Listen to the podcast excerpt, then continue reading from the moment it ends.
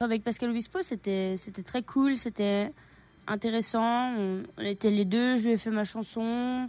Il m'a donné des, des, idées ou des conseils euh, sur quelques trucs euh, vocalement sur ce morceau de Joe Cocker. Et ouais, c'était un, un joli moment d'échange, un joli moment de partage euh, entre lui et moi. Pascal, il m'a aidé à, par exemple, à mieux gérer la, fin de la chanson par rapport aux différences de nuances qu'il y a, qui, la redescente de la chanson qui est, qui est vraiment importante à faire bien.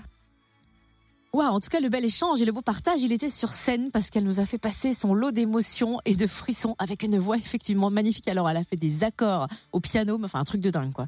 C'est, elle vient, c'est un ovni. Tout le monde dit de certains candidats que ce sont des ovnis, elle, c'en est un vrai. Oui, je vous crois, euh, coach Cynthia. Je savais pas Alors- que tu faisais partie de l'émission.